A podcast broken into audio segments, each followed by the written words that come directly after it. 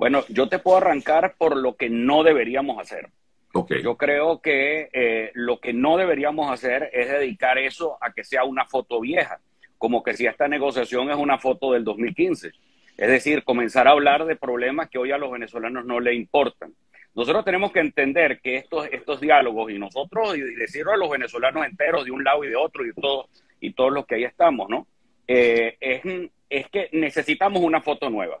Uno, que tenemos que actualizar los actores. Esos son unos actores ya vencidos.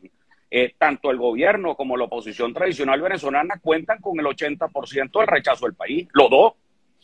Y lo segundo es el temario no podemos estar hablando simplemente de un tema electoral cuando la mayoría de los venezolanos se han venido gracias al apagón petrolero, pero el gracias entre comillas, eh, eh, ha producido un cambio en la manera de pensar de los venezolanos de manera traumática, de manera muy difícil. Eh, el, el, venezolano dejó de ser dependiente del Estado y ahora es, Sergio, un, un emprendedor. O sea, la mayoría de los sectores populares de Venezuela están llenos de emprendedores y de gente que ya no está esperando que llegue la misión. Eso es una buena noticia. Por supuesto, ellos no son prósperos.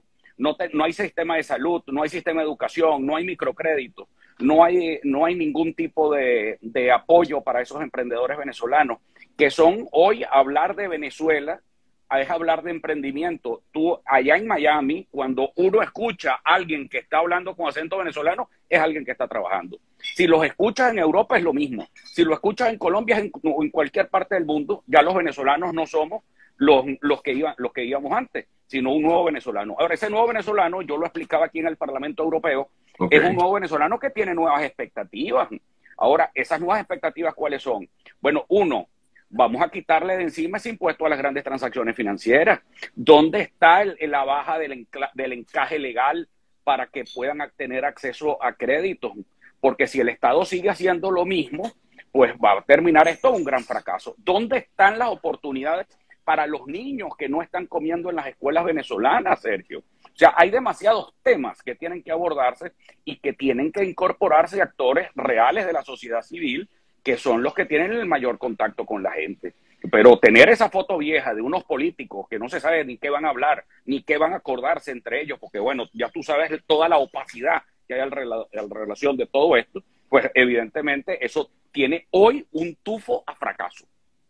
Tufo a fracaso, increíble, eh, pero me llama la atención que tú crees que si hay actores nuevos, esa foto cambie, o sea, más allá de la presencia de otros grupos, porque sé que ha habido propuestas de que a estas negociaciones sean eh, presentadas, eh, presentados allí algunos representantes de diversos gremios en Venezuela, factores políticos distintos, como es el caso eh, de Antonio Carli o de, digamos, María Corina Machado, u otros grupos en, en Venezuela. Pero eso puede cambiar si cambian esos actores. Es decir, lo que, es decir, lo que se puede hablar allí, que es al final lo que le interesaría en todo caso del pueblo venezolano, Antonio.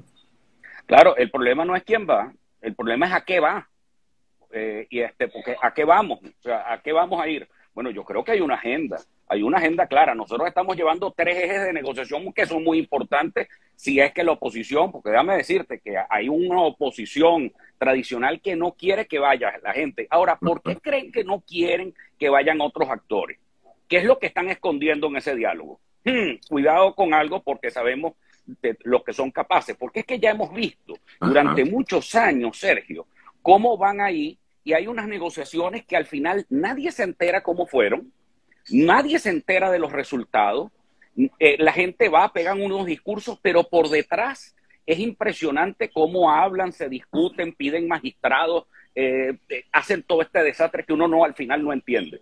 Entonces, porque unos van precisamente eh, a, querer, hay que llevar una agenda y eso tiene que tener una expectativa de resultado. Mira, yo pongo siempre el ejemplo de los que van a discutir, de los, de los representantes de los trabajadores cuando se van a reunir con los patronos. Entonces, eh, los trabajadores llegan a un pliego de peticiones y el patrono tiene otra de acuerdo al presupuesto de la empresa. Entonces, si tú eh, le, hablas claro al, en ese proceso de negociación, la gente sabe a qué va. Pero ir a hablar sobre cosas que el país no le importa, porque al país no le importa, Sergio, si al señor le, este, si a uno le van a perdonar al otro, porque hay un tufo, como te dije, a rendición. Es decir, perdóname porque perdí. Y allá hay mucha gente que tiene que, rendirle cuentas al país del manejo de los activos de Venezuela en el exterior. Porque eh, lo que yo recibí de información en la Cancillería colombiana, Sergio, porque no te estoy hablando que fue en una esquina de Caracas, no, en Cancillería colombiana a mí me dio vergüenza del tema de manejo de monómeros.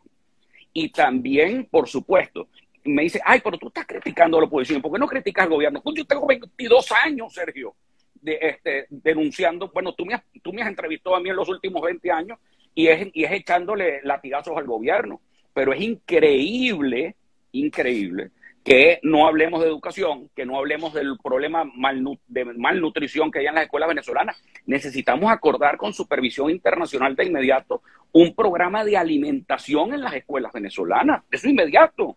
Eso no puede esperar más. ¿Por qué? Porque hay graves problemas de malnutrición y desnutrición en los sectores populares y rurales de Venezuela.